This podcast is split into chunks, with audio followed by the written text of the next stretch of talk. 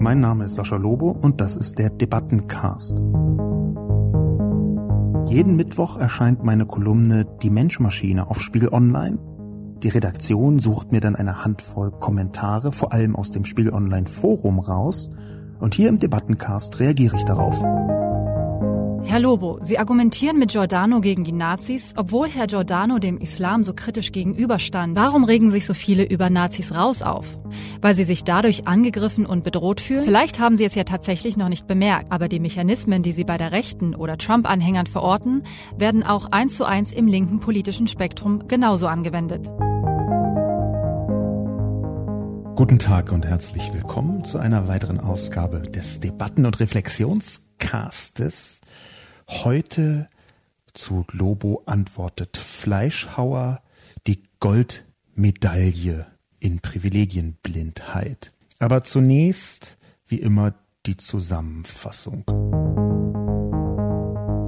Als Reaktion auf den Nazi-Raus-Tweet von ZDF-Journalistin Nicole Diekmann und die anschließende Debatte veröffentlichte Jan Fleischhauer eine Kolumne mit der Überschrift Nazis rein. Eine schiere Provokation der Linken und Liberalen, wie Sascha Lobo meint. Was man nun als reine Provokationslust abtun könnte, ist jedoch eine massive Krise der westlichen Selbstwahrnehmung. In den vergangenen 20 bis 30 Jahren ist fast jede Form von Wir-Gefühl in den westlichen Ländern zerstoben. Denn mit Wir waren meist mittelalte bis alte, weiße, nicht behinderte, heterosexuelle Cis-Männer gemeint, die stets gegen jedwede Veränderung ihres geordneten Weltbildes kämpften. Doch was bleibt, wenn jenes Weltbild sich zu verändern droht? Die Antwort erklärt die Kontroverse um Nazis raus in Deutschland 2019.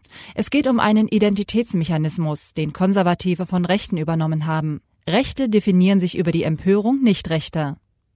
Der Mechanismus der Identität durch Provokation erklärt, warum Trump-Fans so viele Fake News in sozialen Medien teilen. Es geht ihnen dabei nicht um Wahrheit oder Sinnhaftigkeit, sondern um ein Signal der sozialen Zugehörigkeit durch Abgrenzung. Die gegnerische Empörung ist nicht Beiprodukt, sondern Hauptzweck. Aus rechten Sphären ist diese Haltung bis tief in das konservative Lager geschwappt. Genauer gesagt handelt sich Aufregung von links um die Hauptgemeinsamkeit konservativer und Rechter. Nazis rein überhaupt schreiben zu können, selbst als provokante Pose, geht nur, wenn man persönlich durch Nazis nicht für seine schiere Existenz physisch bedroht wird, weil man etwa nicht schwarz, jüdisch oder geschlechtlich divers ist. Es handelt sich um die Goldmedaille in Privilegienblindheit am dreisten Band.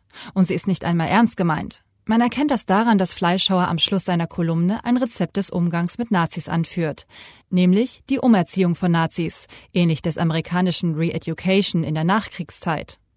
Nazis rein in die Umerziehung als Überschrift. Darüber hätte man doch diskutieren können. Ach, ums Diskutieren ging es ja gar nicht. Das war also die Zusammenfassung und heute ist eine besondere Premiere, möchte ich fast sagen.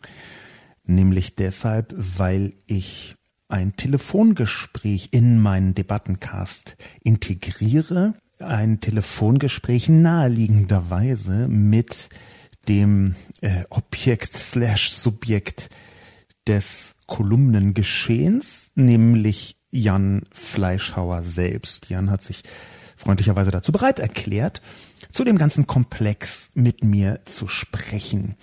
Das Gespräch ist bis auf ein technisches Geplänkel am Anfang komplett ungekürzt, etwa 20 Minuten. Ich möchte das einfach der Fairness halber natürlich jetzt nicht zusammenschneiden lassen, sondern komplett abbilden, so dass sich alle Beteiligten ihre Meinung sowohl zu der Position von Jan Fleischhauer wie auch zu der Position von mir machen können. Ich habe mir vorher vorgenommen, das Gespräch ganz ruhig und sachlich zu führen. Ich habe mir ein paar Argumente herbeigezogen, habe versucht abzuwägen. Ich glaube, das ist mir einigermaßen gelungen, also eine gewisse Ruhe, eine Friedlichkeit hineinzubringen. Obwohl, wie ich ehrlicherweise sagen muss, ähm, ich direkt, nachdem ich das gesehen habe, verstört war. Der Grund, warum ich nicht zu irgendeinem anderen Thema kolumniert habe, war eben diese Verstörung und keine positive Verstörung, sondern eine sehr negative Verstörung. Die äh, Situation war schon so, dass ich am Wochenende auf einmal diese Überschrift sah und dachte, das kann ja nicht wahr sein.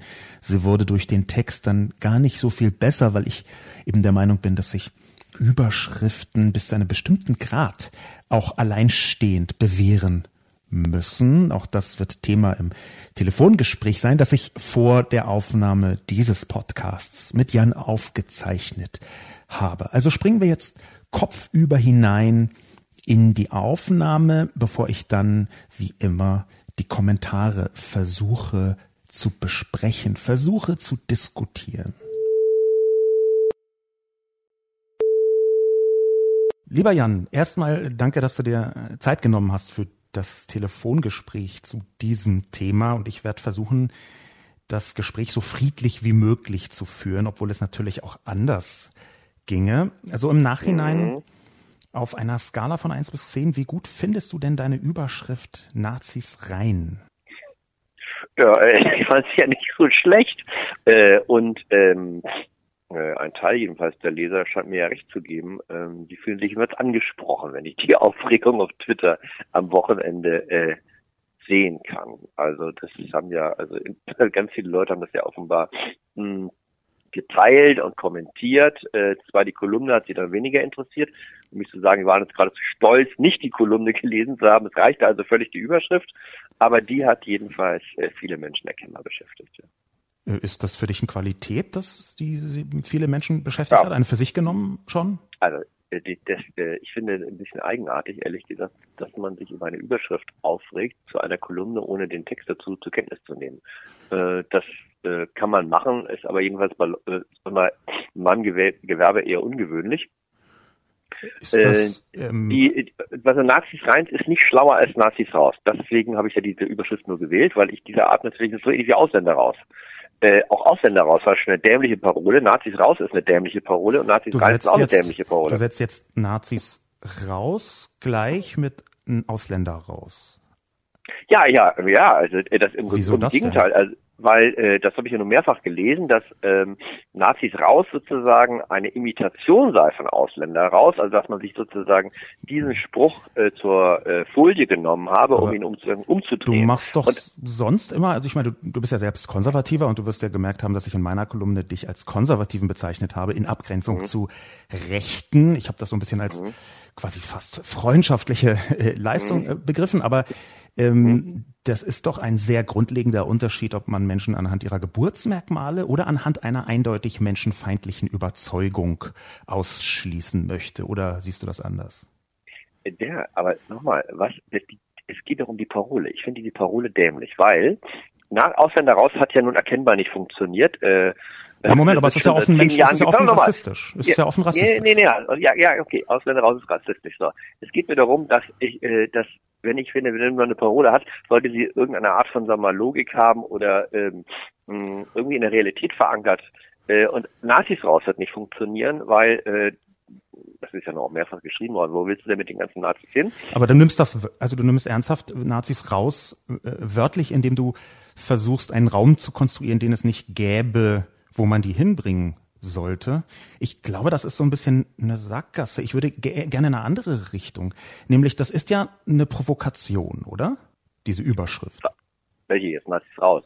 Ja, ja, Nazis rein. Das ist deine Überschrift. Wir reden ja von deiner äh, Überschrift. Das ist ja erstmal einfach eine, eine Provokation. Och, na ja, ich fand die ehrlich, ich fand die ja gar nicht so provokativ. Ach so? Also, ich, nein, also was ist auch, Nazis rein kann ja alles mögliche heißen. Die kann ja auch Nazis rein in den Knast heißen oder Nazis rein in die Psychiatrie. Du, also hast du nicht, was auch immer. Also du, also sagst, also, es ist keine Provokation gewesen.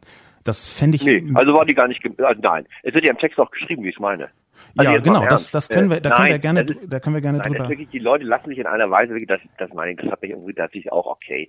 Also diese ganzen äh, Twitter-Deppen, denen das dann reicht und die den Screenshot kommentieren, meinetwegen. Was mich ein bisschen enttäuscht hat, dass da auch Kollegen drunter waren, unter anderem vom Tagesspiegel, oder, oder Leute, die sogar Bücher geschrieben haben. Ich habe irgendeine Robert-Autorin äh, äh, gefunden, die, die dann auch sagen, ja, ich habe zwar die Kolumne nicht gelesen, aber und dann lang und breite Ergüsse darüber, warum so eine Überschrift nicht geht. Ja, aber du, es, es gibt ja, es gibt ja, also naja, das, das so, das würde ich nicht ein bisschen differenzieren muss man da ja schon. Es gibt ja Überschriften, die äh, für sich so eine starke Wirkung haben, dass sie erstmal auch alleine stehen können müssen. Also ich meine, du kannst ja auch nicht äh, mit einer Hakenkreuzflagge rumlaufen und dann dazu einen Handzettel verteilen, dass eigentlich das alte indische Sonnensymbol gemeint ist. Also es gibt ja schon, es gibt ja schon nee, Grenzen nee, nee, nee, davon. Nee, Sascha, doch, das kann ich. Ist zum Beispiel Nazi rein, ist ein Buch von Schlingensief betitelt gewesen, fand auch keiner schlimm.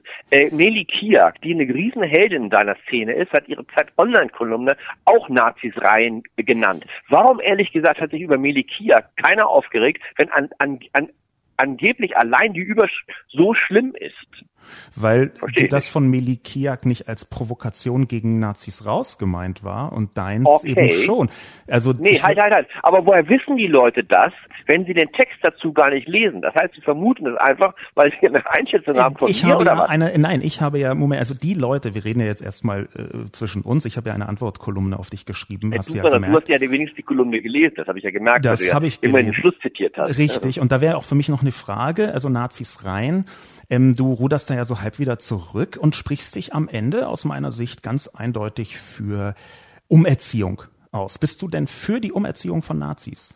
Worauf ich hingewiesen habe in meinem Schluss ist, Ja. ähm, Also da, da ist ja eigentlich Also es gab ja, wir hatten ja mal mit, aber wir hatten ja mal in Deutschland erkennbar ein Problem mit wirklichen Nazis in ganz großer Zahl, nämlich dann erkennbar ein Problem ist, glaube ich, genau die Form von äh, Verharmlosung, die Herr Döpfner Ja, aber meinte. das ist. Ja, okay, ich verstehe. Ja, so, wir haben also ein Problem gehabt damals, die, äh, unsere Aufsichtsmächte und haben sich überlegt, was tun wir. Die erste, Du meinst die erste, Alliierten äh, mit, mit Aufsichtsmächte? ja, genau. Okay. Ja. So die ersten, äh, die ersten haben also äh, die erste Reaktion war, das war das Entnazifizierungsprogramm, äh, Nationalsozialisten sozusagen zu identifizieren, dann verschiedene Gruppen zu bilden und möglicherweise aus dem öffentlichen Diensten aus den Ämtern zu entfernen. Das hat man ja nun erkennbar gelassen. Die 68er haben sich genau dagegen gewandt, dass wahnsinnig viele Nazis nach 1945 genau dort geblieben sind und weitergemacht haben, wo sie vorher schon tätig waren. Also in der Justiz, in der Medizin, in Hochschulen und so weiter. Aber ich habe eine relativ konkret, also du, Genau, hast, und da sind ja, ja. Und tatsächlich ist natürlich, die Theorie gab es ja dann spätestens, als Hermann Lübbe darüber geschrieben hat, mag, möglicherweise ist Deutschland deswegen auch so ein letztlich demokratischer Vorzeigestaat geworden, weil man diesen ganzen Mitläufern eben erlaubt hat, opportunistisch zu handeln, das heißt, plötzlich gute Demokraten zu werden. Das ist eine das heißt, man hat Vergleich- also eben gerade nicht Nazis rausgemacht, Ne- sondern Nazis reingemacht. Genau das war es. Und deswegen ist Deutschland so ein vorbildlicher Aber demokratischer Staat du weißt, geworden. du, du er ich, also das ist schon äh, ein bisschen absurd, das Re-Education, du weißt ja, wie die funktioniert hat, ne? Da gab es einfach ein Verbot von ungefähr allem, was auch nur so ähnlich wie narzisstisch klang und aussah an Inhalten. Das war eine Umerziehungsmaßnahme. Und vor dieser Umerziehungsmaßnahme gab es ein massives Nazis raus, und zwar durch die Alliierten, und zwar in einer Form, die wir äh, beide sehr gut kennen. Also der, Nee, der, der Umerziehung, der Umerziehung. Es wurden ein paar gehängt. Es wurden ein paar gehängt. Also ich würde das schon im weiteren Sinn unter Nazis raus verstehen, wenn man welche ermordet. Äh, jetzt nicht so, wie es heute gemeint ist, aber damals definitiv. Oder besser, wenn man sie hängt, das kam jetzt übrigens von dir. Ähm, du bist also für die Umerziehung von Nazis. Verstehe ich das richtig? Weil so, so muss ich den Text lesen. Alternativ könntest du mir gerne sagen, nein, du bist nicht für die Umerziehung von Nazis. du, wenn es funktionieren würde, ich bin ja für alles, äh, was äh, hilfreich ist. Hm, Ich habe mich, die, pass auf, die Kolumne ging, die Kolumne im Heft, die, die, die meisten, die sich darüber aufregen, jetzt du ausgenommen, nicht zur Kenntnis nehmen genommen haben oder nicht zur Kenntnis nehmen wollten, ging äh, äh, um die Frage, dieses ganze, sagen wir mal, wünschenswerte Nazis raus, funktioniert das? Nein, ich glaube, es funktioniert nicht unter in dem demokratischen Gemeinwesen. Es funktioniert ja schon mal nicht, äh, jemand, der rechts oder rechtsradikal ist, äh, natürlich äh, aus Vereinen, ähm, es sei denn, er würde sich jetzt irgendwie fassungsfeindlich betätigen. Ähm, Aber ähm, Nazis f- äh, betätigen entfernen, sich weil ja natürlich also per Definition. nun mal in Deutschland zu Gottlob nicht bestraft werden. Da- Das, das ist jetzt für mich irgendwie eine Sackgasse, in der du dich gerade befindest, ehrlich gesagt. Ähm, für mich wäre ebenfalls eine Frage, wo rein sollen denn die Nazis genau, wenn du sagst Nazis rein? Du hast dich eben schon so aus meiner Perspektive für, du bist ja für alles, was funktioniert, für Umerziehung ausgesprochen. Das finde ich überraschend, ja, aber gut, das ist in deiner Du, wenn Kolumne. es funktioniert, wäre ich so, ich wäre dafür. Okay. Ja, wenn es funktioniert. Okay, Umerziehung von Nazis, ähm, das Ja. ist interessant. Aber der, der Punkt, auf den ich noch hinaus möchte, ist, ähm, wo rein sollen denn die Nazis genau, wenn du Nazis rein sagst? Ich dachte, dass wir, äh, dass wir, da sollten wir alle dafür sein, dass sie sich sozusagen demokratisieren. Ähm, hast du schon mal mit Nazis Kontakt gehabt?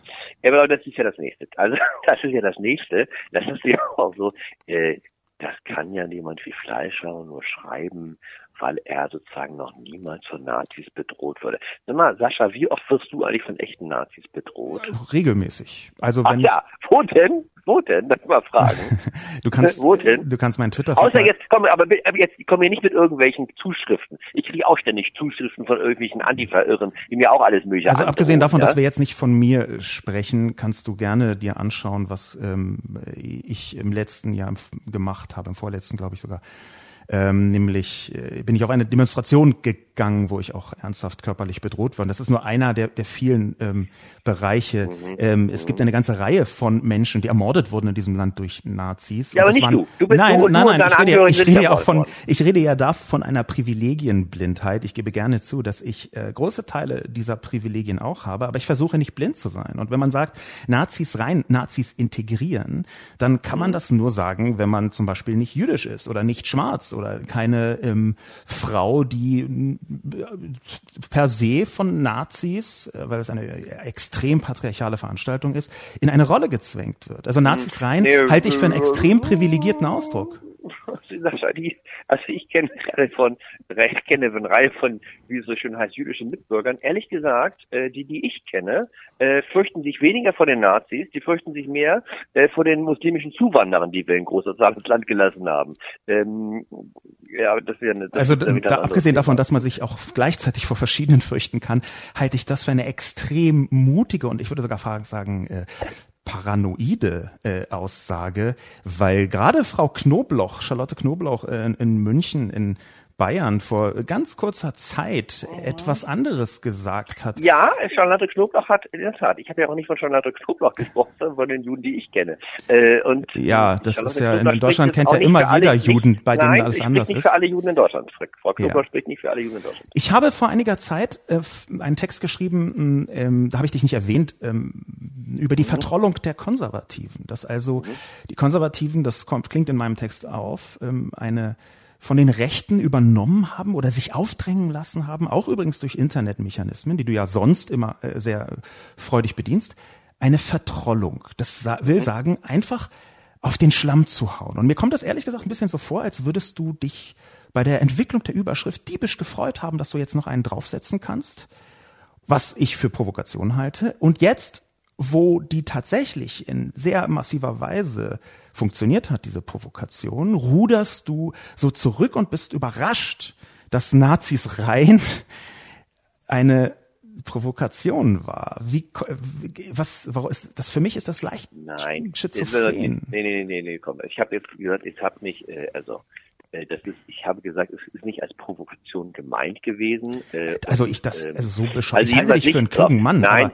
dass nein, Nazis nein. rein keine nicht gemeint, Provokation war nicht, und der die Spiegel, ja, nochmal, die Spiegelleser, also diejenigen, die das, äh, das Heft schürflich erwerben, in der einen oder anderen Form, haben sich erkennbar auch gar nicht provoziert gefühlt, denn es gab zu diesem Artikel und seiner angeblich so schlimmen Überschrift drei Zuschriften. Naja, Sondern Moment, es gab, es, es lesen ja auch Leute Leute, du weißt, dass der Leute Spiegel auch digital verfügbar ist. Du weißt, dass der Spiegel auch digital verfügbar ist. Ja, aber die hätten ja auch schreiben können. Ähm, Ja, es Leute, ich haben hab jede Menge ge- Leute sich darauf bezogen, teilweise sogar abfotografiert von dem gedruckten Ja. Spiegel auf nee, Twitter. Nee, nee, nee, nee. Und dann haben sie immer geschrieben, äh, leider ist der zugehörige Text ja hinter der Paywall, aber mir reicht die Überschrift. Das war das, das war das Übliche. Ich halte es, wie gesagt, nicht für sinnvoll, eine Überschrift zu wählen und dann wieder zurückzurudern, wenn diese Überschrift eine, in sich eine reine Provokation ist. Erst recht nicht in einer sehr digital geprägten Öffentlichkeit. Ähm, wenn du das anders aber siehst, dann dann sollen die Leute sich provoziert fühlen. I don't care. Wenn ihnen bei dieser Überschrift die Kaffeetasse aus der Hand fällt, äh, dann kann ich, kann ich nicht helfen. Dann ist das halt so. Du möchtest also wirklich sagen, das war nicht als Provokation gemeint. Das finde ich vergleichsweise steil, ehrlich gesagt. Also du bist sonst jemand, sonst nehme ich dich eher als jemanden wahr, der zwei Seelen hat in der Brust. Eine, das Mhm. würde ich sagen, ist relativ klar eine Trollseele, ja, die irgendwo taumelt zwischen rechts und äh, konservativ mit leicht reaktionären Einsprengseln. Und dann gibt es aber auch den Jan Fleischhauer, der aus meiner Sicht gar nicht so uninteressant, also immer noch aus meiner falsch häufig, aber gar nicht so uninteressant versucht, so linke Bigotterien nach vorne zu ziehen. Der clevere Fleischhauer war ja Anfang des Jahres in einem Interview äh, zu lesen, das so Armin Nasehi ähm, interviewt und das hat mir sehr viel gegeben, dieses Interview. Und jetzt sagst du mir aber, äh, der Trollfleischhauer, den es sehr eindeutig ja äh, gibt, der erkennt nicht eine Provokation, wenn sie Nazis rein heißt, als Gegensatz zu Nazis raus. Das möchtest du mir jetzt sagen. Du hast nicht erkannt, dass das eine Provokation ist. Nochmal, äh, du willst mir auch nicht zuhören, Sascha. Die eine Frage ist, gehe ich davon aus, dass sich bestimmte Leute provoziert fühlen in ihrer kleinen Antifa-Blase. Ja, davon gehe ich aus, wenn die so eine Überschrift das war lesen, ja nicht, also dass die dann ganz, ganz, ganz schlimm finden. Mein Text, so, mein das Text war mir klar. War Text, es gemeint als Provokation des Spiegellesers? Nein, war es nicht. Ähm, also meinen Text, der die Gegenantwort haben zum Beispiel CDU-Funktionäre äh, äh, geteilt. Die kommen mir jetzt eher nicht wie Antifa vor. Es sei denn, du möchtest dich hier auf äh, AfD-Niveau äh, begeben, was du ja nicht möchtest, weil du häufiger die, die AfD ähm, äh, äh, gedisst ja, hast, wie ich gesehen habe. Aber was heißt das denn jetzt? Äh, wenn nur, dass, dass irgendwelche äh, äh, Funktionäre der CDU deinen Text äh, teilen und liken, ja. Äh, das ist ja wieder was ganz anderes. Äh, das kann ja sein, dass der, der handelte ja davon, dass das Provokation war. Also der Text war. Naja, das, aber, aber liken, das hast du selber darüber geschrieben. Liken und teilen heißt doch noch nicht Zustimmung. Also ich gehe davon mit, aus, mit dass zustimmenden Kommentar dazu. Aber äh, Jan, ich, ich möchte ja. noch vielleicht noch einen Abschluss, weil ich schon merke, dass du hier aus meiner Sicht. Unein, ich bin ja sehr uneinsichtig, hast du recht. Ich nee, nee, gar nicht. Gar, also ich, ich sehe gar nicht, dass du uneinsichtig bist, sondern ich, ich sehe eher, dass du äh, versuchst ähm, die wenigen dir verbleibenden Ecken noch irgendwie dadurch zu, äh, also äh, da rein zu oder rauszukommen, dadurch, dass du sagst, das sei gar nicht als Provokation gemeint gewesen. Ähm, war dir eigentlich bewusst, dass dein Meinungstext Nazis rein ein paar Stunden vor dem Jahrestag der Wannsee-Konferenz veröffentlicht werden wird? Ah, das ist ja besser der nächste. Das war, das Nein, also war dir das bewusst? Clou. Äh, nein, äh, äh, nein, das ist äh, also auf, bei Übermedien äh, gab es ja dann auch äh, auch einen Text dazu äh, und natürlich auch auf Twitter von irgendeinem so gescheiterten Grünen, der jetzt irgendwie Politberatung macht, Daniel Mack oder so wie der Kerl heißt. Äh, ganz schlimm, am das veröffentlicht der Spiegel am 77. Jahrestag der Wannsee-Konferenz.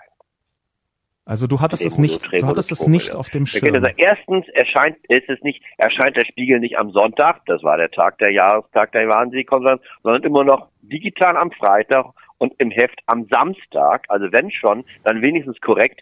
Also ganz schlimm hätte er schreiben müssen, ein Tag vor dem Jahrestag der Wannsee-Konferenz erscheint der Spiegel mit.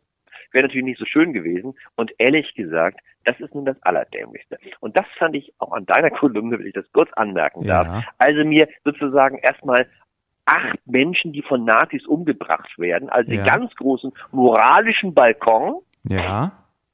Und dann sagen, und an sozusagen, wo das passiert, schreibt mein Kollege Jan Fleischhauer diesen Text. Also, ich finde, weder Herr Mack oder wie der Kerl heißt, sollte, ist, ist sozusagen berufen, sechs Millionen ermordete Juden, ja, sozusagen argumentativ zu verwursten, um versuchen, jetzt mir einen reinzudrehen. Das ist echt die schäbigste Art. Also ich und das, der, ich hätte das gar nicht aufgebracht. Ich habe das bei mir äh, auch wieder rausgestrichen aus der Kolumne. Du, kommst, du kommst wieder auch gerade mit der Wahnsinn. Ja, aber das Interessante ist, dass du halt, äh, dass das, ich wollte, wollte nur wissen, ob es dir bewusst war. Du hast gesagt, das war dir nicht bewusst, dass du aber in der gleichen äh, Kolumne den deutschen Geschichtsvergessenheit vorwirfst, ist natürlich, das macht das Ganze äh, irgendwie für mich merkwürdiger. Nee, wir Deutschen, äh, Gott sei es geklagt, das ist die traurige Wahrheit, haben so viele Juden umgebracht, dass du fast jede Woche irgendwo einen Jahrestag triffst wenn ja. du zu diesem Thema schreibst. Ja. Entweder äh, eine Deportation in, ja. in Niederlanden, Frankreich, äh, äh, die Erschießung von Menschen auf irgendwelchen Gewaltmärschen. Ja, du kannst also daran gar nicht vorbei. Und jetzt zu kommen und zu sagen, an diesem schrecklichen Tag darf man dazu nicht schreiben, Mumpitz, weil dann darfst du zu diesem Thema gar nicht mehr Ich schreiben. glaube, es geht nicht um Themen, sondern es geht um Töne. Und das, da bin ich dir sehr dankbar, dass du das jetzt zum Schluss aufgebracht hast. Gerade weil Deutschland so viele Juden ermordet hat, weil es jeden Tag irgendwo einen Termin gibt, weil es überall einen Stolperstein gibt, der für Ermordete steht, wäre es da nicht das Mindeste gewesen, wenn man mit ein bisschen Fingerspitzengefühl nicht Nazis reingeschrieben hätte. Weil die Nazis, da sind wir uns auch einig, waren exakt diejenigen, die die Juden ermordet haben. Insofern ist ja das, was du sagst, absolut richtig. Du kannst in Deutschland an keiner Straße vorbeigehen, ohne einen Massenmord zumindest mit als historisches Faktum neben dir begleitet zu haben. Und in diesem Land ist es da so klug, mit Nazis rein provozieren zu wollen? Das wäre meine Abschlussfrage. Das letzte Wort hast natürlich in unserem Gespräch du.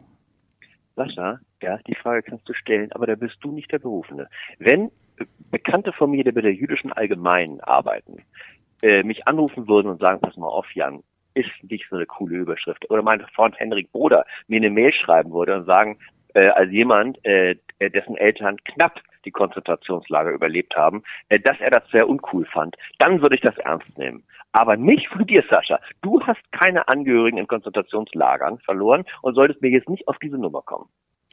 Das ist interessant, dass bei dir nur betroffene Menschen auf bestimmte Grundlagen der Menschlichkeit hinweisen können. Aber ich nehme das zur Kenntnis.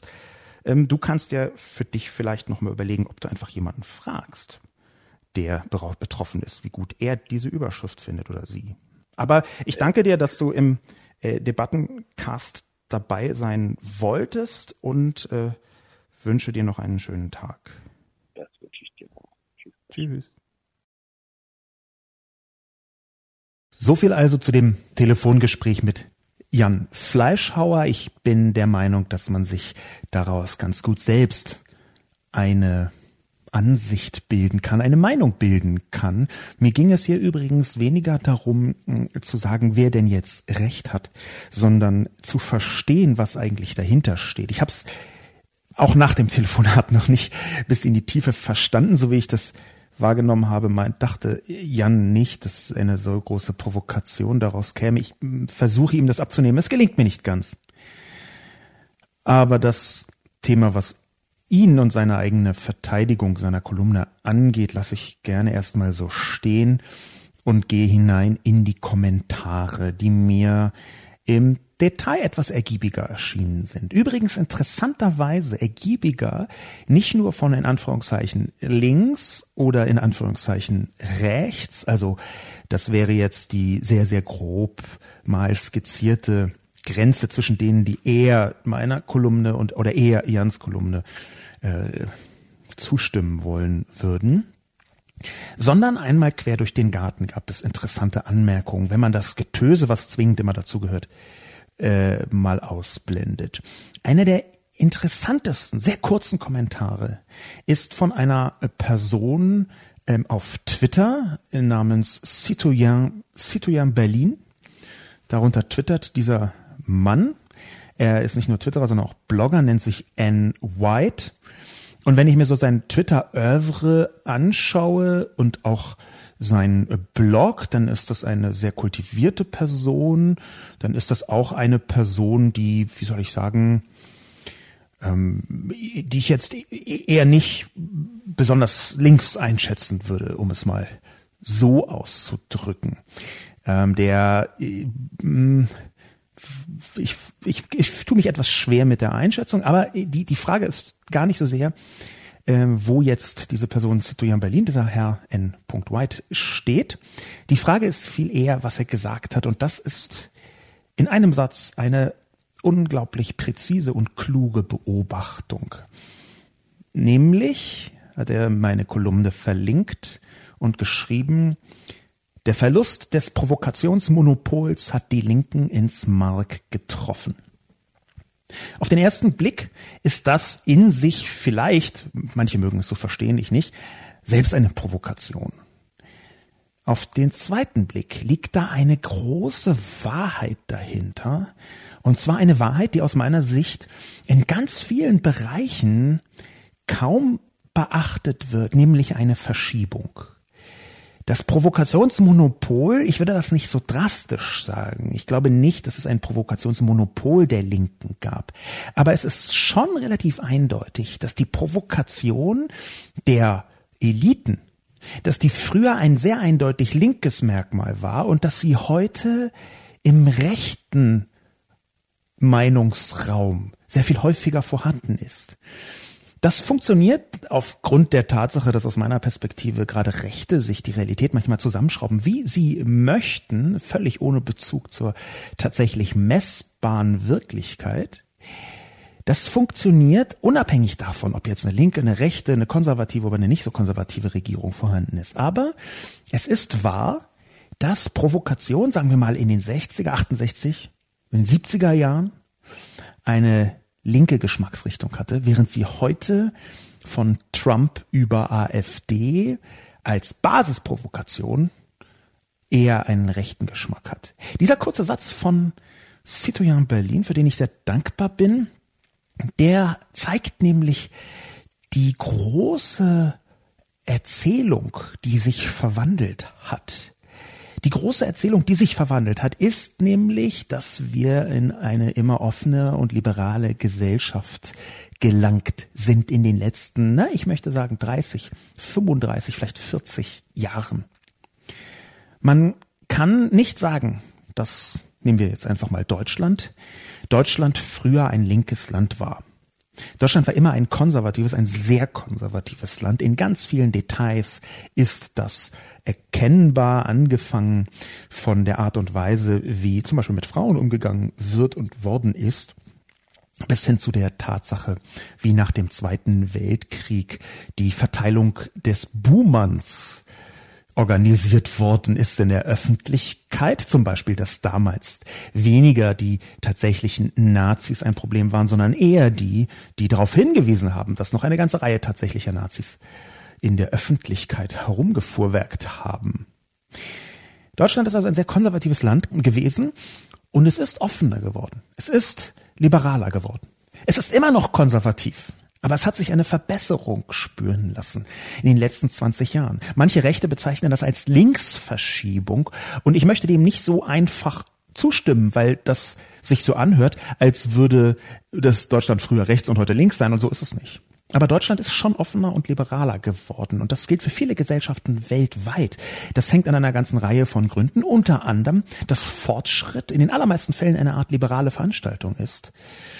Ich sehe also, dass wenn man eine Provokation daran festmacht, wen man provoziert, die natürlich am wirksamsten ist, wenn sie auf Obrigkeiten, auf Eliten gezielt ist. Und wenn die Eliten eher ins Liberale tendieren, ohne dass sie gleich links geworden sind. Das wäre natürlich nur ein Scherz gewesen. Aber wenn die Eliten eher ins Liberale gegangen sind, dann ist natürlich auch das Provokationspotenzial der Rechten dadurch gewachsen.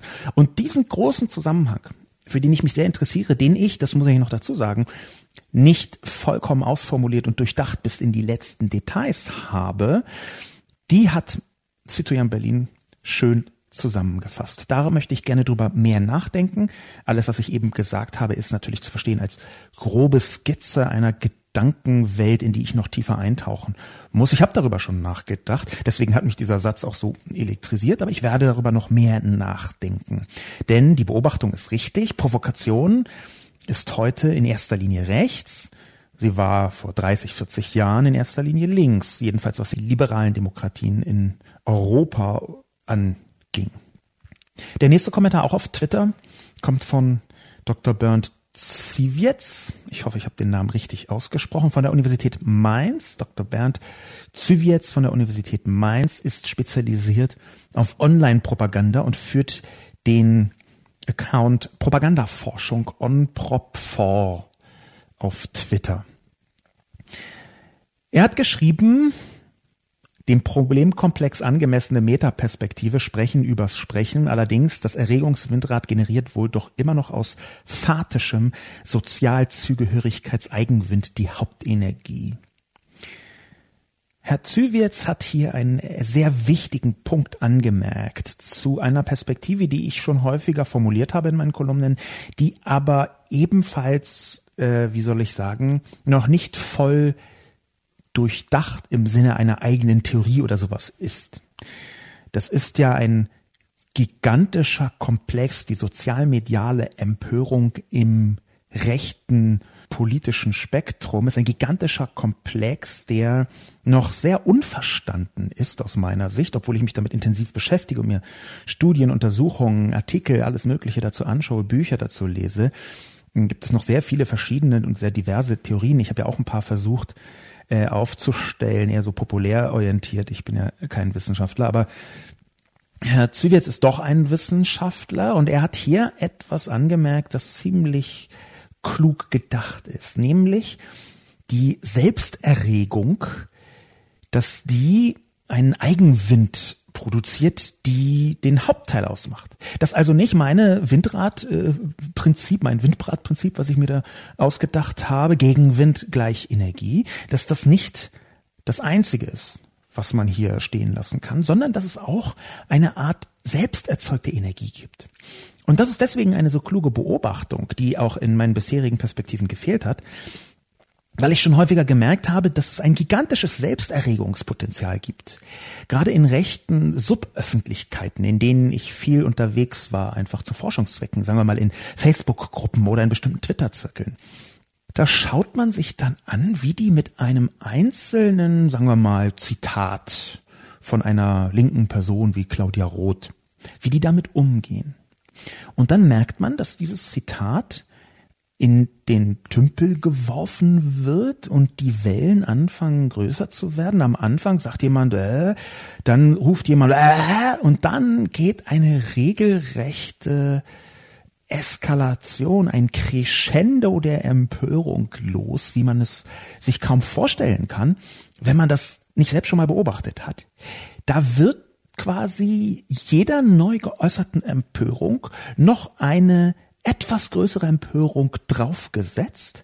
Das ist eine Selbstempörung, die, hm, wie soll ich sagen, diesem Eigenwind von Dr. Bernd Züwietz, warum sage ich eigentlich mal Bernd? Egal, Dr. Bernd Züwietz, die dem sehr nahe kommt, nämlich, dass man versucht, aus sich selbst heraus ständig immer größer und heftiger eine Emotion zu erzeugen, die eigene Wut weiter hochzuhalten. Das ist deswegen interessant, weil es da eine Parallele gibt. Eine Parallele möchte ich ausdrücklich sagen. Ich möchte jetzt nicht irgendwelche ähm, halbrechten äh, Facebook-Gruppen mit Mussolini vergleichen, aber es gibt eine Parallele äh, zu äh, bestimmten Faschismustheorien, wo Faschismus auch deswegen funktionieren kann, weil er eine ständige Anspannung, eine ständige gesellschaftliche Anspannung, wie zum Beispiel bei einem ständig drohenden Feind herstellt. Das also, und da hat äh, Mussolini selbst auch viel verbal formuliert, eine ständige Bedrohung notwendig ist, um eine Anspannung herzustellen, damit immer und immer wieder alles Mögliche möglich ist. Faschismus hängt ja auch damit zusammen, dass man Grenzen überschreitet, die vorher als nicht überschreitbar gegolten haben, aus dem Grund, weil es notwendig ist, weil wir bedroht werden von außen und von innen gleichzeitig. Und diese Bedrohung, die ist nah an der ständigen Selbsterregung. Diese Selbsterregung gehört, jedenfalls wenn man bestimmten Perspektiven auf den Faschismus folgen möchte, gehört fast zwingend zu einer faschistoiden totalitären Politik, zu einem solchen System.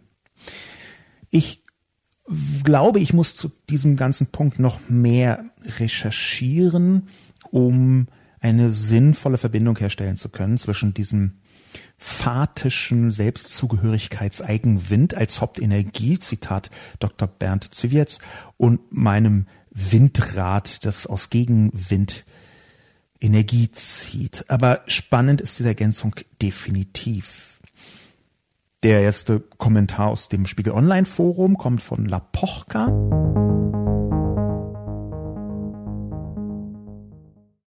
Ralf Giordano Herr Lobo, Sie argumentieren mit Giordano gegen die Nazis, obwohl Herr Giordano dem Islam so kritisch gegenüberstand und der Einwanderung aus diesem Kulturkreis nach Deutschland, dass man mit einer solchen Meinung heutzutage ja selbst als Nazi gilt. Vergleiche seine zehn Thesen zur Integrationsdebatte, die alle mit solange Vielen Dank, Herr Lapochka, für solange hat Sarrazin Hinweis, recht, dem ich zur Hälfte folgen möchte und zur anderen Hälfte nicht.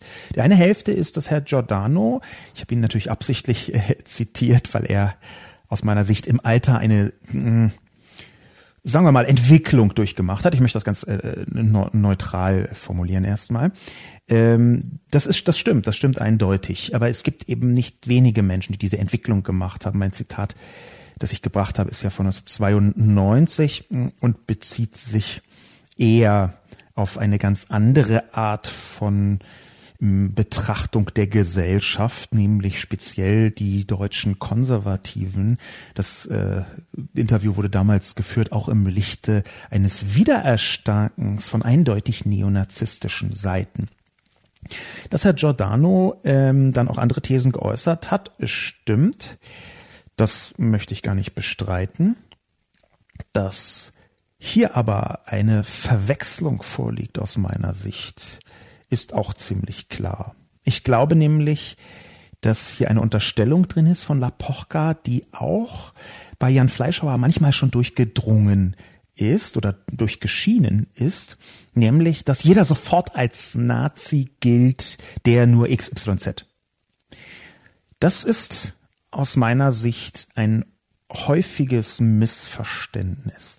Dass es zu jeder möglichen Meinung auch immer jemanden gibt, der da sagt, du bist aber Nazi. Das ist vollkommen klar. Das ist ein Effekt der sozialen Medien. Das haben offenbar viele, sagen wir mal, konservative oder fast schon rechte Menschen noch gar nicht verstanden. Die gehen ins Internet, sagen irgendwas und dann kommt jemand und sagt, du bist aber Nazi. Und daraus destillieren sie die Illusion, die gesamte Gesellschaft hätte sie jetzt Nazi genannt. Ich glaube, das ist ein Mythos, dass man aus einem einzelnen Zuruf du Nazi sofort den gesellschaftlichen Vorwurf Nazi strickt. Ich kann das deswegen sehr genau sagen, weil ich auch regelmäßig als Nazi bezeichnet werde. Also, und zwar in einer Häufigkeit, das wäre auch nicht viel äh, seltener, wenn ich äh, mir ein Hakenkreuz auf die Stirn tätowieren würde.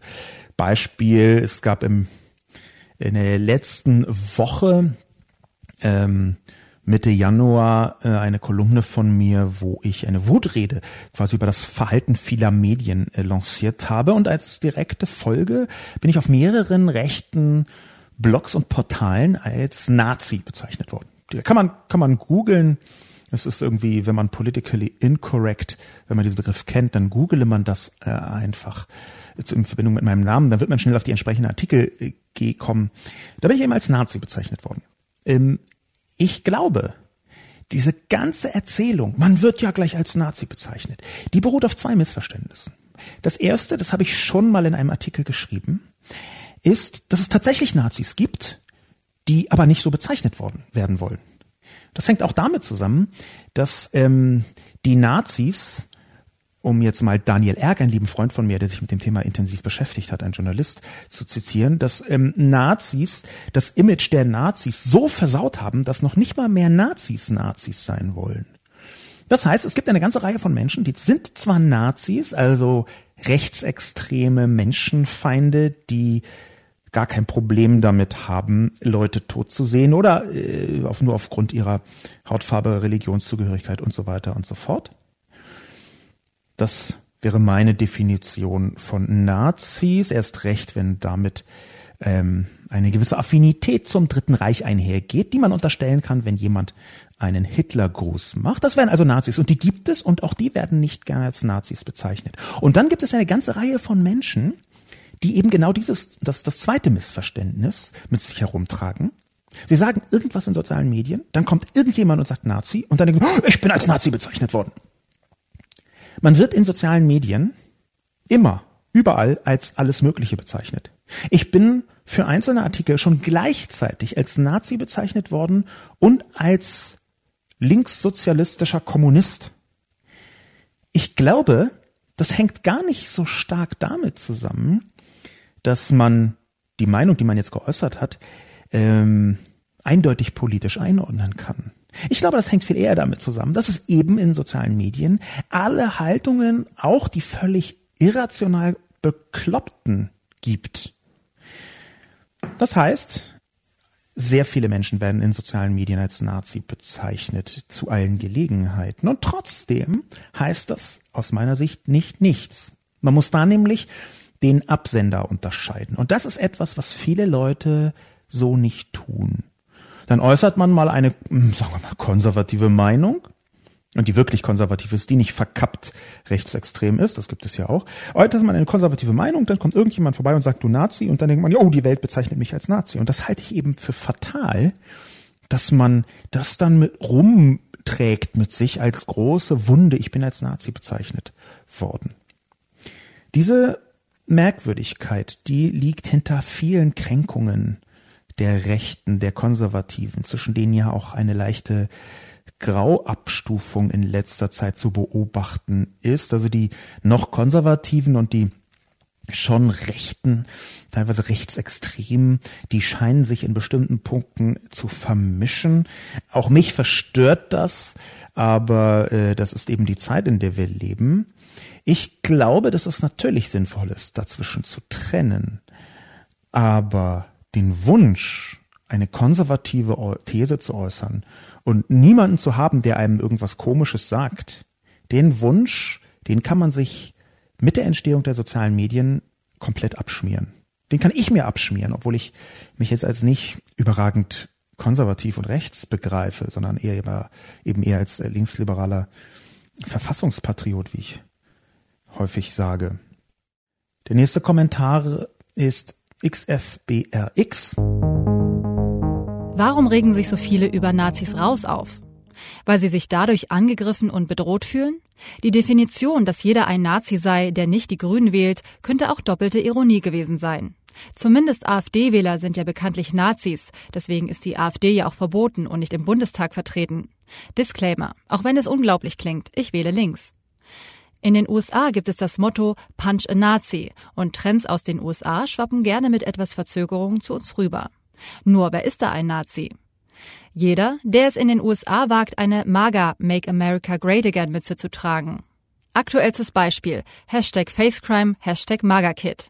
Das ist ein Jugendlicher, der es wagt, rumzustehen, er wartet mit seinen Mitschülern auf einen Bus und zu grinsen und eben eine Magermütze zu tragen. Da wird von Twitter Blue Checkmarks dazu aufgerufen, seine Identität zu veröffentlichen und es Belohnungen auslobt für Menschen, die ihm eine reinhauen. Die bekannt und sehr eindeutig homophoben Rassisten, die daneben stehen, werden natürlich ignoriert, weil sie schwarz sind, Black Hebrew Israelites. Soweit sind wir zum Glück in Deutschland noch nicht. Aber ich sehe es kommen. Und es fängt eben mit belanglosen Nazis raus Tweets an. XFBRX hat versucht, die Debatte in einen aktuellen Kontext zu ziehen, auf den ich im Detail nicht eingehen möchte, nämlich auf das, was in den Vereinigten Staaten geschehen ist mit ähm, dem äh, nativen ähm, amerikanischen Mann, der die Trommel geschlagen hat und dem kurzen Video von diesem Teenager mit dem Trump-Hut, der Trump-Mütze. Ich möchte dieses Thema etwas umfahren, weil es aus meiner Sicht A sehr viel komplexer ist, als man das hier nur als äh, Nebenthema behandeln könnte, weil ich B nicht die Langversion vom Video gesehen habe und weil es C aus meiner Sicht nicht so einfach ist in irgendeine Richtung, dass man das als Beispiel benutzen könnte. Was aber D ärgerlicherweise eine Vielzahl von Medien nicht davon abgehalten hat, trotzdem merkwürdige bis aus meiner Sicht auch falsche Perspektiven zu verbreiten. Ich habe schon häufiger darüber geschrieben, wie Videos auch manchmal, weil sie ein Ausschnitt sind, eben nicht die Wahrheit zeigen, sondern einen fucking Ausschnitt. Verzeihung für diese Mikroeskalation. Dieses Thema möchte ich also ausblenden und direkt eingehen auf das, auf die Kernaussage von XFBRX ohne das Beispiel. Warum regen sich so viele über Nazis raus auf? Weil sich dadurch angegriffen und bedroht fühlen. Wenn man sich bedroht fühlt durch Nazis raus, dann ist, glaube ich, etwas sehr Schwieriges im Gange. Und zwar nicht gesellschaftlich, sondern überhaupt erstmal von den Formulierungen. Ich glaube nicht, ehrlich gesagt, äh, dass die Unterstellung, dass die äh, ZDF-Journalistin, die geschrieben hat, äh, jeder sei Nazi, der nicht die Grünen wählt, doppelte Ironie gewesen sein kann. Das ist so Hanebüchen. Das ist so absurd. Da würde ich sagen, man muss eine bösartige Fehlunterstellung herstellen, um das ernsthaft sagen zu können. Ich, niemand, niemand bei Verstand, wirklich niemand bei Verstand, den ich kenne, Äh, niemand, den ich kenne, und ich kenne auch Leute ohne Verstand, also ich habe eine breite Probe, hat ernsthaft auch nur die Nähe der Definition davon, dass alle Nazis seien, die die Grünen nicht wählen. Das kann man keiner Person ernsthaft unterstellen, dass sie das glaubt. Das ist aus meiner Sicht nicht machbar, nicht möglich. Wenn man das tut, dann ist es eine bösartige Unterstellung. Natürlich war das Sarkasmus und das erkennt auch jeder, der es erkennen möchte. Wer das nicht erkennt, der arbeitet absichtlich mit Missverstehen. Der versteht also absichtlich miss, was die ZDF-Journalistin sagen wollte. Denn natürlich gibt es, was Nazis raus angeht, auch eine Sollbruchstelle, nämlich wer ist denn eigentlich Nazi? Und ich sehe, dass das eine große Diskussion ist, auch eine gesellschaftliche Diskussion. Es ist aber eine Diskussion, die gesellschaftlich geführt werden muss. Und ich glaube, sie muss geführt werden, weil meine Haltung ist, dass man gerne mit ganz konservativen, erzkonservativen, superkonservativen Menschen sprechen kann, aber dass Nazis ausgegrenzt werden müssen. Ausgegrenzt werden müssen, weil Ausgrenzung von bestimmten Meinungen ein gesellschaftliches Prinzip der liberalen Demokratie ist. Es gibt bestimmte Meinungen, die dürfen in einer liberalen Demokratie nicht diskutiert werden. Und es hört sich jetzt an wie, oh, Meinungsfreiheit. Nein, das ist nicht so. Wir haben uns zum Beispiel gesellschaftlich entschlossen, und ich kenne kaum jemanden, der das in Frage stellt, dass die Meinung, es gäbe den Holocaust nicht, der wäre nicht da gewesen. Er hätte gar nicht stattgefunden. Also Holocaustleugnung. Dass diese Meinung verboten ist in Deutschland. Es gibt nicht besonders viele Leute, die sagen, nee, das, äh, ich bin dafür, dass wir es abschaffen. Die schichte, schlichte Existenz, dass Holocaustleugnung in Deutschland strafbar ist, ist ein ziemlich deutliches Zeichen, dass wir als liberale Demokratie in diesem Land uns schon sehr früh darauf geeinigt haben, dass nicht alle Meinungen diskutierbar sind. Und ich möchte das lieber offen sagen. Ich möchte nicht so tun, als nein, es sind alle Meinungen diskutierbar. Das ist nicht so. Zu einer liberalen Demokratie gehört, dass man bestimmte Meinungen nicht diskutiert, dass man bestimmte Grundsätzlichkeiten nicht in Frage stellt. Es gab da eine vielleicht etwas, obwohl sie katastrophal und schlimm gefärbt war, einfacher zu verstehende Debatte vor einigen Jahren, nämlich um Folter. Es war bei der Entführung eines Frankfurter, glaube ich, Frankfurter Bankiers Sohnes so, dass ein Polizist, ein relativ prominenter Polizist im Nachhinein jedenfalls prominent, dem Täter, dem angedroht hatte, ihn zu foltern. Da gab es eine große Diskussion, ob Folter oder auch nur die Androhung von Folter irgendwie sinnvoll in einen Rechtsstaat integrierbar sei. Ich glaube nun, nein. Und ich glaube nun, dass man anhand dieser Debatte auch gemerkt hat, dass man über bestimmte Meinungen nicht diskutieren sollte, sondern dass bestimmte Meinungen, auch diejenigen, die vielleicht auf den ersten Blick irgendwie nicht so scheinen, durchaus ausschließbar sind. Kann man zum Beispiel die Meinung ganz entspannt diskutieren, dass die Bundeswehr, ich habe das auf Facebook gelesen, auch schon häufiger zitiert, die Bundeswehr sollte im Mittelmeer Flüchtlingsboote abschießen. Ist das eine Meinung, die man diskutieren kann? Ich finde nein. Ich glaube nicht, dass man in einer liberalen Demokratie die absolut basalsten Menschenrechte diskutierbar machen sollte. Ich glaube, dass gerade das das Kennzeichen einer liberalen Demokratie, dass man das nicht tut. Insofern ist aus meiner Sicht natürlich der Ausschluss von Nazis, nichts anderes sagt Nazis raus, aus der Debatte absolut essentiell und sinnvoll. Die Frage, die wir diskutieren müssen, ist jetzt, und da bin ich wieder beim Kommentar von XFRBX, wer sind denn Nazis? AfD-Wähler sind für mich nicht zwingend Nazis. Aber XFBR macht einen Kurzschluss aus meiner Sicht. Er wählt ja, oder sie wählt, das kann ich nicht sagen, er wählt ja links, das kann ich gerne glauben. Es gibt auch Linksleute, deren politischer Kompass nicht voll, äh, ähm, sagen wir mal, auf, in der liberalen Demokratie angekommen äh, ist. Nicht nur auch links, sondern auch ganz besonders links. Ich kenne wahnsinnig viele Linke, die mit der liberalen Demokratie nur begrenzt etwas anfangen können. Aber es hat nichts damit zu tun, dass die AfD im Bundestag vertreten ist und ob sie nicht rechtsextreme Positionen vertritt. Da ist kein kausaler und kein logischer Zusammenhang, jedenfalls nicht, bevor sie nicht gewissermaßen zum Beispiel vom Verfassungsschutz cross gecheckt worden sind, ob, ob sie tatsächlich eine rechtsextreme Bedrohung darstellen. Man könnte auch hier wieder, wieder zu viel sagen, das spare ich mir jetzt mal im Moment. Das heißt, das Argument, die AfD ist im Bundestag vertreten und deswegen demokratisch, ist kein Argument, es ist falsch. Es ist nicht richtig. Man kann es nicht benutzen. Das ist, äh, das ist ein, ein, ein argumentativer Fehlschluss. Und gerade in Deutschland ist es ein doppelt argumentativer Fehlschluss, weil natürlich auch die NSDAP in den 30er Jahren demokratisch gewählt worden ist. Was sie kein Deut demokratischer gemacht hat, um es mal vorsichtig zu sagen. Die historische Konnotation sollte einem also genau dieses, das ist die Parallele zu heute, ich möchte keinesfalls die AfD mit der NSDAP vergleichen. Übrigens wirklich nicht und nicht ironisch, nicht sarkastisch, sondern es gibt da aus meiner Sicht keine sinnvolle Vergleichbarkeit. Aber der Punkt ist schon, die AfD ist nicht deswegen demokratisch, weil sie im Bundestag vertreten ist. Es gibt aus meiner Sicht bei der AfD Nazis. Es gibt dort richtige, echte Nazis. Das hat Gauland verharmlost mit, wir sind ja ein gäriger Haufen.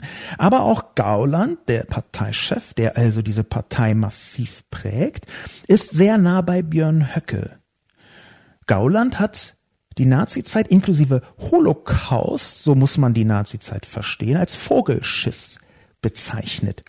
Er hat zwar vorher und nachher jedes, jede Menge Rumgetorne in seiner großen Rede gemacht und gesagt, und der Holocaust und so weiter, aber er hat die Nazizeit für sich stehend als Vogelschiss bezeichnet.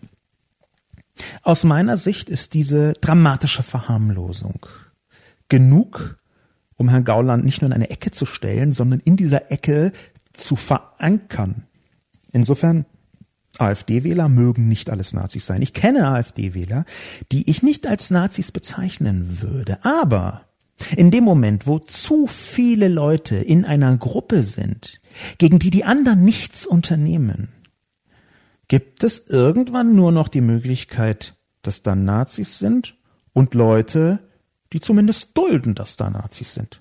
In diese Sphäre würde ich die AfD hineinstecken. Denn die AfD macht auf Bundesebene wenig Anstalten, um die offensichtlichen Nazis in den eigenen Reihen auf die Art und Weise zu behandeln, wie man Nazis behandelt. Nämlich, da habe ich mich ja gerade mit mir selbst darauf geeinigt, durchaus mit dem liberaldemokratischen Mittel des Ausgrenzens, Ausschließens zu versehen. Insofern würde ich sagen, XFBRX nicht alle AfD-Wähler sind Nazis, aber alle AfD-Wähler haben wenig, zu wenig Probleme damit, dass in der AfD durchaus Nazis nicht nur vorhanden sind, sondern auch prägen, was die Politik der AfD angeht. Nazis raus ist für mich eine Art deutscher Mindestkonsens. Und natürlich müssen wir darüber sprechen, wer jetzt Nazi ist. Aber es kann nicht sein, dass man irgendwo auf Twitter oder auf Facebook mal ein dahingeschleudertes Du Nazi dazu benutzt, um auf einmal die Nazis zu verteidigen. Ab einem bestimmten Punkt ist nämlich auch klar, dass man sich gemein macht mit den Menschen, die man verteidigt. Das ist nicht immer, nicht von Anfang an so. Das ist nicht in jeder Dimension so. Das ist auch klar. Aber wenn man immer und immer und immer wieder Rechtsextreme verteidigt, weil die halt gerade eben noch keine Nazis sind, aber ganz traurigerweise gerade eben Nazis genannt worden sind auf Twitter, dann sollte man sich fragen, ob man seine ganze Verteidigungsenergie, die man aufbraucht für Rechtsextreme, wirklich A braucht oder B dann nicht ein bisschen eine gewisse Nähe zu diesen Rechtsextremen von ganz alleine herstellt. Den letzten Kommentar für heute, den würde ich ähm, versuchen, mal etwas präziser zu äh, skizzieren. Den letzten Kommentar, den ich reinnehme, der ist von Skillyard. Er lautet Herr Lobo, vielleicht haben Sie es ja tatsächlich noch nicht bemerkt, aber die Mechanismen, die Sie bei der Rechten oder Trump-Anhängern verorten, werden auch eins zu eins im linken politischen Spektrum genauso angewendet. Schauen Sie sich doch mal die Debatten an um den Hambacher Forst, gendergerechte Sprache, Abgasskandal. Auch da finden Sie Manipulation, Faktenauslegung nach politischer Sympathie und lächerlich machen Andersdenkender. Aber da dient es ja der guten Sache und ist deshalb etwas ganz anderes, als wenn der politische Gegner dasselbe tut. Ich bin sehr dankbar für äh, Skilliards Kommentar, denn er hat oder sie hat im Wesentlichen recht. Außer mit dem Punkt, dass ich es noch nicht bemerkt habe, denn ich habe es sehr wohl bemerkt. Die Mechanismen, die ich bei Rechten oder Trump-Hängern, Anhängern verorte, die gibt es auch im politischen Spektrum und die werden dort auch ähnlich angewendet. Natürlich. Das ist erstmal vollkommen klar. Auch die Beispiele, die Skilliard bringt, so Debatte um den Hamburger, äh, Hambacher Forst, den Abgasskandal, gendergerechte Sprache, auch die Beispiele, da gibt es sicherlich diese Mechanismen. Ich habe mir das im Detail noch nicht so angeschaut, aber ich bin absolut sicher, dass das auch da der Fall ist. Denn ich habe viele linke Debatten verfolgt, wo, wie Skilliard richtig sagt, viel diese Mechanismen verwendet werden. Die Problematik, die für mich dahinter steht, ist eine ganz simple. Und zwar findet sich in rechten Debatten die Selbstverständlichkeit einer Menschenfeindlichkeit sehr viel häufiger, ich möchte fast sagen exponentiell häufiger als in linken Debatten. Und damit möchte ich noch nicht mal die linken Debatten und deren Protagonisten heilig sprechen. Da läuft richtig viel Scheiße. Schlimm, katastrophal, manipulativ, Faktenauslegung. Bin ich voll bei Skilliard. Aber wenn ich mir rechte Debatten ansehe, dann ist die, ja, offene Menschenfeindlichkeit da um ein derartiges Vielfaches größer als in linken Debatten. Und zwar Menschenfeindlichkeit nicht im Sinne von, oh, der hat mich als Nazi beschimpft, sondern als mir doch scheißegal, ob diese Person lebt oder nicht. Ein Zacken schärfer möchte ich fast nennen. Dass die Wirksamkeit einfach sehr unterschiedlich ist. Das heißt, ja, es gibt auf allen Seiten bestimmte Formen von Manipulation, was bedeutet und was damit zusammenhängt, dass unter anderem soziale Medienmechanismen überall wirken und dass natürlich auch auf der linken Seite jede Menge Deppen dabei sind, jede Menge Vollidioten und Vollidiotinnen. Vollkommen klar. Gleichzeitig ist es auch so, dass nicht nur äh, ähm, sogenannte Deppen auf Manipulationen hereinfallen, sondern gerade Leute, und das habe ich an mir selbst oft beobachtet, die sich fast erhaben fühlen über die Manipulation. Auch die fallen darauf hinein. Aber wenn ich mir eine Debatte um den Hambacher Forst anschaue, dann geht es da um einen Wald. Wenn ich mir eine Debatte um Flüchtlinge im Mittelmeer anschaue, dann geht es dort am Menschenleben, um Tote, um Menschen, die man ertrinken lässt, vorsätzlich. Oder die man, ich zitiere nochmal dieses äh, Facebook-Fundstück, gefälligst abschießen soll, damit sie dann nicht noch mehr kommen und so weiter. Ich sehe einen substanziellen Unterschied im Debattenziel zwischen links und rechts. Dass die Instrumente ähnlich sind, darüber können wir uns gerne unterhalten. Ich kenne jede Menge linke, linksliberale, hochgebildete Menschen mit Doktortitel, mit Professorentitel, die den krassesten Bullshit auf Facebook verbreitet haben. Weiß ich, habe ich gesehen. Aber der Anteil an rechten Debatten wo unverhohlene Menschenfeindlichkeit gegenüber anderen geäußert wird, ist um einen Faktor, ich weiß nicht, 10, 15 höher als in linken Debatten. Und das ist für mich der Hauptgrund zu fokussieren auf rechte Debatten, auf Trump-Anhänger.